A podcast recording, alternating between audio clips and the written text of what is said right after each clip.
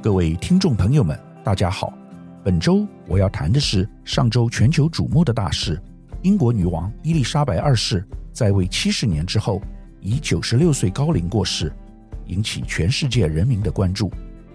女王就像一块磁石，把大英国协遍布全球的成员国连接在一起。但今天她过世了，我们接下来必须面对的是大英国协的瓦解，以及英国的衰败。这一切都即将发生，或已经正在发生。过去的大英国协王国可以保障与英国的贸易、文化交流有优惠待遇，但这项优势在英国加入欧盟后逐渐消失。现在英国又脱欧，经济自身难保，再加上继任者查尔斯三世的领袖个人魅力远不及女王，可能更难留住成员国。大英国协的未来恐怕有很多的不确定性。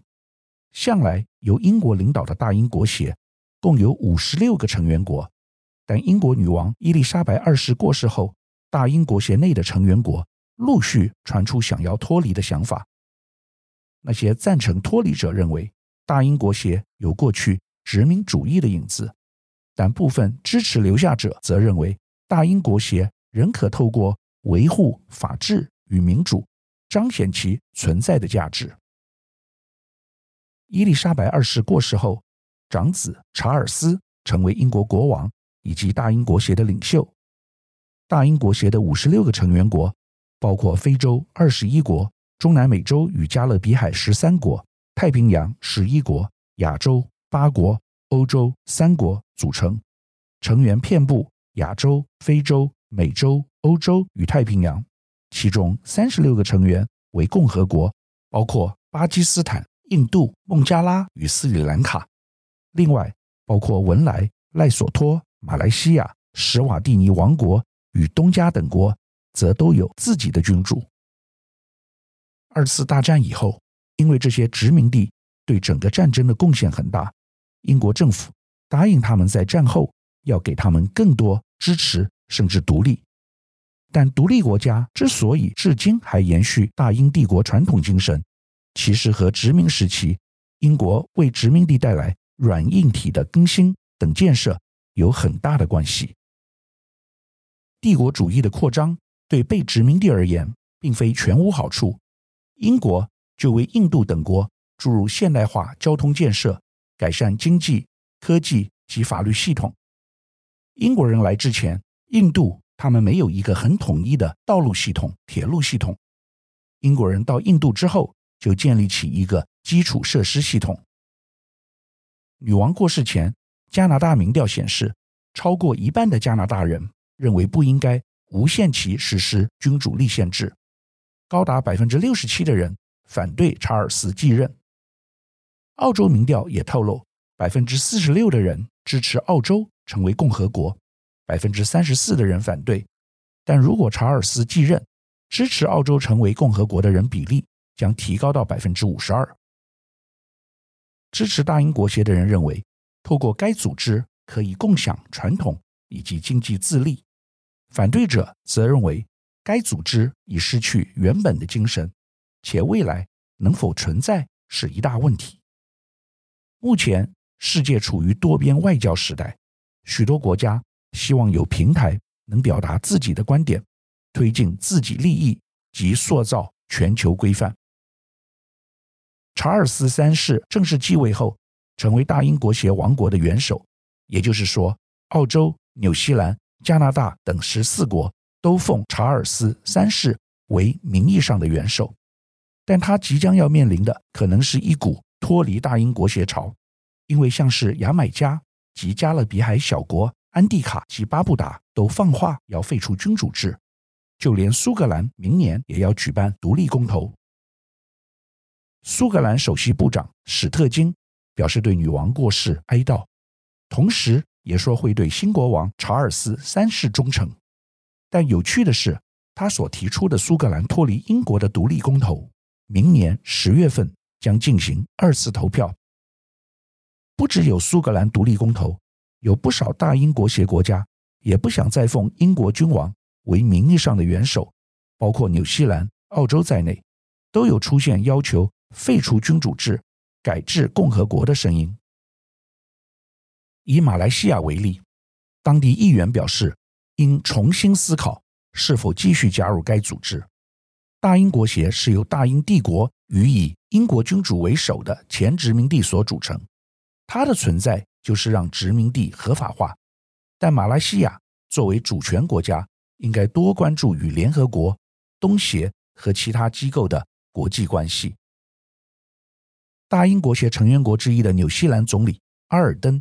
在女王辞世后，也曾表示，该国最终会成为共和国，且不会让英国君主成为国家元首。不过事后他补充说，如此巨大的改变在短期之内不会发生。不过，至于澳洲，目前则有六成民众认为该国应该维持君主制，比二零一二年十一月时上升了百分之五。尽管纽西兰总理阿尔登否认短期内有脱离的打算，但像加勒比海小国安蒂卡及巴布达就抛出三年内会针对是否迈向共和制进行全民公投。因此，女王统治期间的大英国协王国可能在几年内逐渐崩解。英国女王在位七十年，在世人心中留下不可磨灭的印象。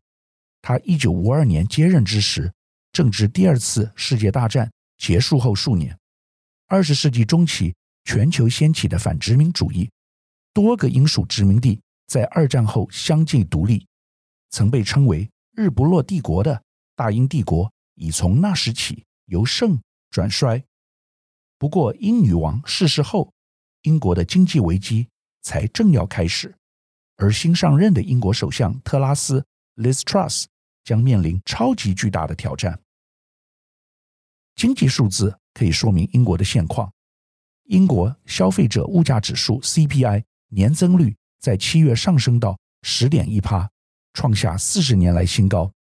虽然近日公布的官方数据显示，八月英国通货膨胀开始降温，回落至九点九趴，但仍然接近七月的四十年新高水平。英格兰银行已发出警告，预估今年底前，英国的通膨率恐怕会超过十三趴。花旗银行更在上个月底的报告中调升对于英国通膨率的预测，预估明年一月英国消费者物价指数 CPI 和零售价格指数 RPI 将分别攀升至十八点六趴和二十一趴，通货膨胀率可能达到五十年来的新高。超越一九七九年石油危机时的十七点八趴，且是英国央行两趴目标的九倍有余，非常可怕。在英国，要帮一台车子加满油，大约要花一点七万台币。英国能源监管机构原定至十月一号起，家庭能源账单上限将调涨八成，至平均每年三千五百四十六英镑。约新台币十三万，而且明年可能还会进一步上调。虽然首相特拉斯上任后即公布全面纾困方案，将家庭能源账单的上限调降至两千五百英镑，约新台币九万元，虽可帮助民众每年减少一千英镑的开销，但我们仍可从如此惊人的民生能源价格了解到英国民众的生活成本压力有多么的大。许多人都快要受不了了，英国人可以说是变成了次等公民。东吴大学政治系教授刘必荣表示，前首相强森最大的一个成就就是他带领英国脱欧。可是问题是，人们发现，在英国脱欧之后，他没有一个大的计划。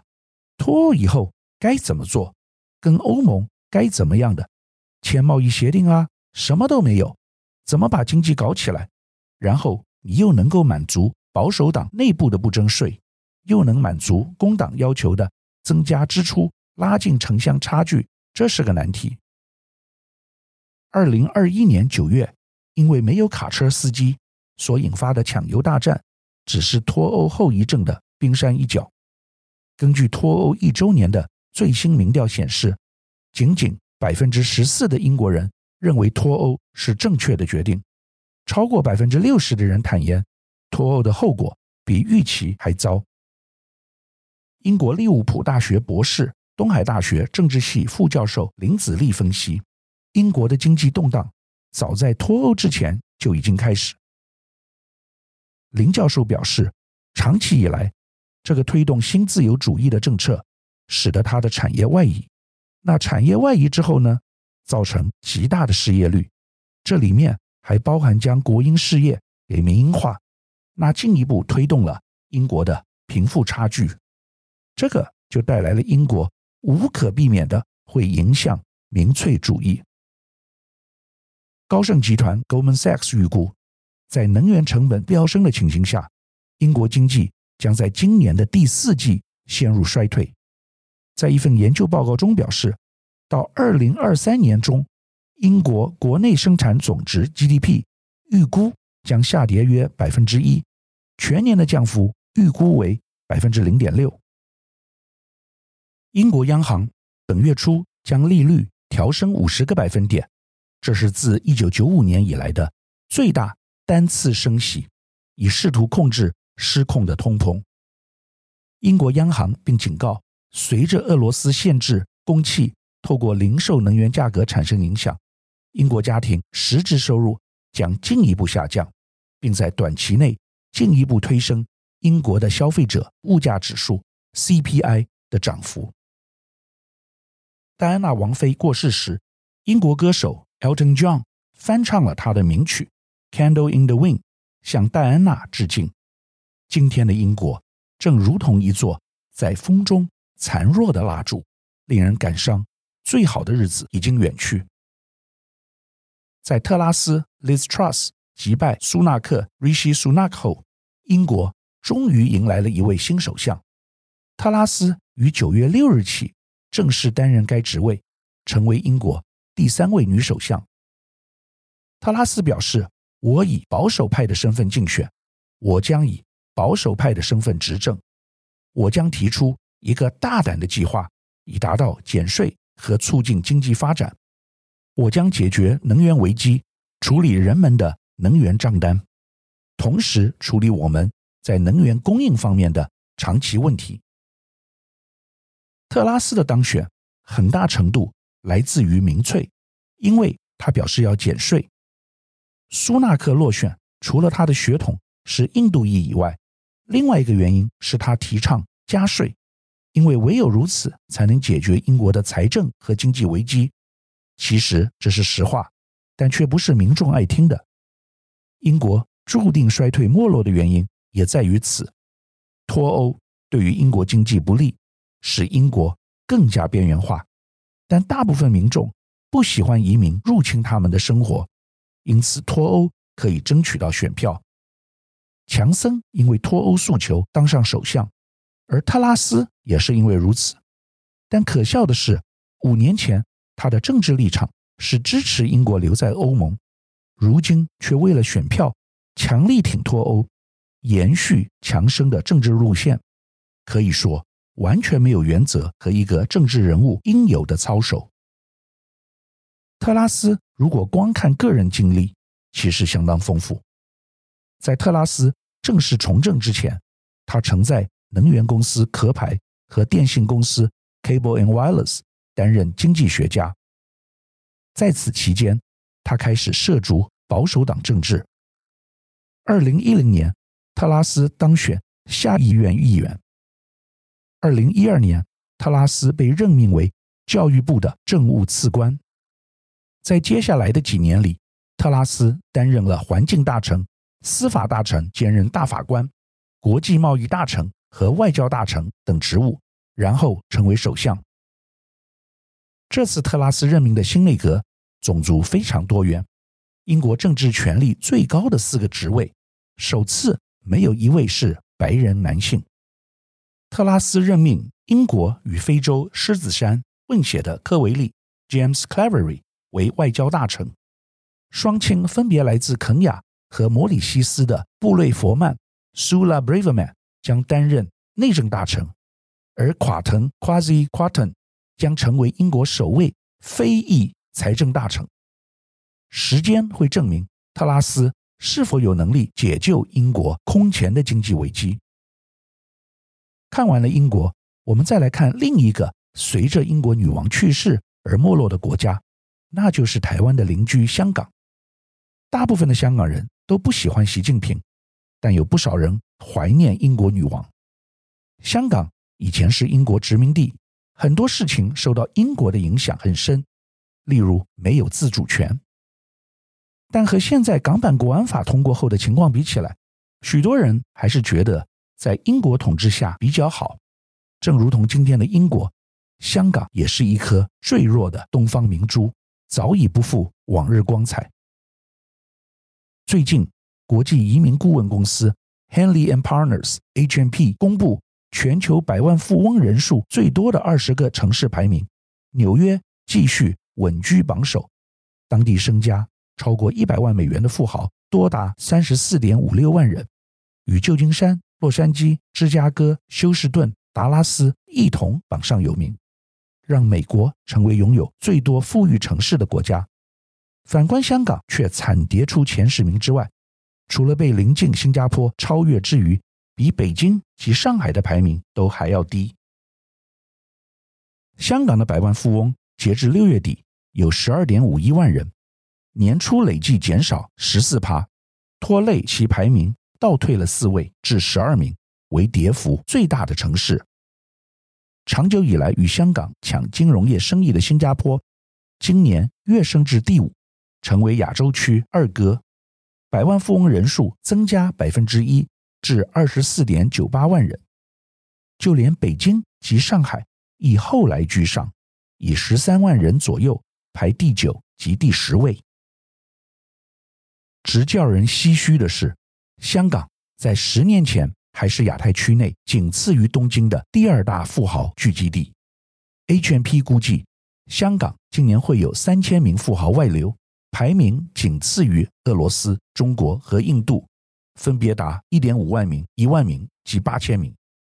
澳洲和新加坡则估计吸引三千五百名及两千八百名富豪流入。部分香港富豪碍于地缘政治或疫情，选择移民至其他地方。加上过去十二个月香港资产跌幅较深，以致身家大幅缩水。不过，由于中国大陆习近平推动共同富裕，不排除一些内地的资金将重新来港。毕竟，香港资金流动较自由，以及税制简单不少。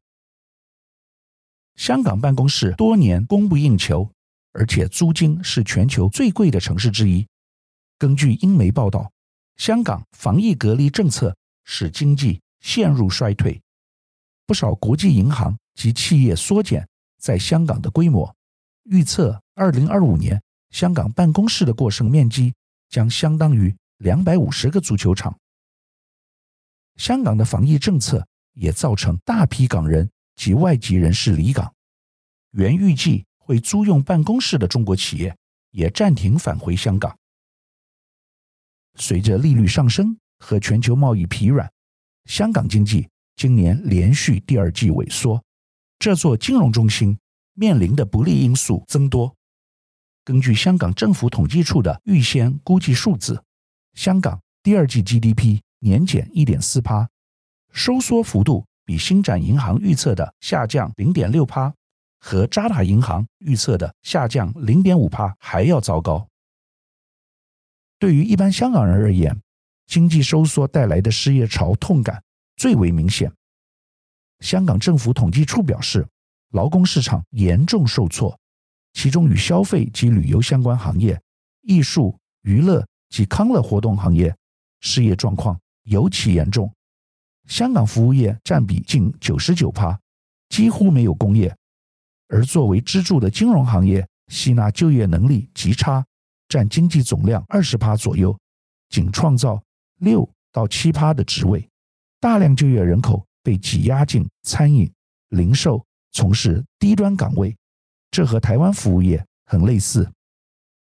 在疫情中，这些行业所受的冲击最大，恢复最慢，造成许多社会问题。本周我们讨论英国女王的驾崩，以及其所代表的一个大英国协日不落帝国时代的结束。除此之外，我们对英国过去在全世界最闪亮的殖民地之一香港的境况也做了很深入的探讨。这说明没有人能当永远的冠军，对台湾来说，尤其是严重的警讯。台湾正处在有史以来最好的时刻，受到全世界的关注，但也因为卷入中美地缘政治的漩涡中，而成为全世界最危险的地方。英国人说 “God saves the Queen”，天佑女皇。我们也不禁要说“天佑台湾”。以上是本周我为您分享的趋势。感谢收听奇缘野语。如果喜欢我的分享，希望大家能够订阅、下载，以后直接收听我们的节目。另外，如果您想要留言与我分享您的心得，或是想要听什么样的新闻分析，欢迎到我们的脸书智门 Smart Gay 留言，或是私讯给我。欢迎大家推荐给你的亲朋好友们，邀请大家一起收听。那我们下集再见喽，拜拜。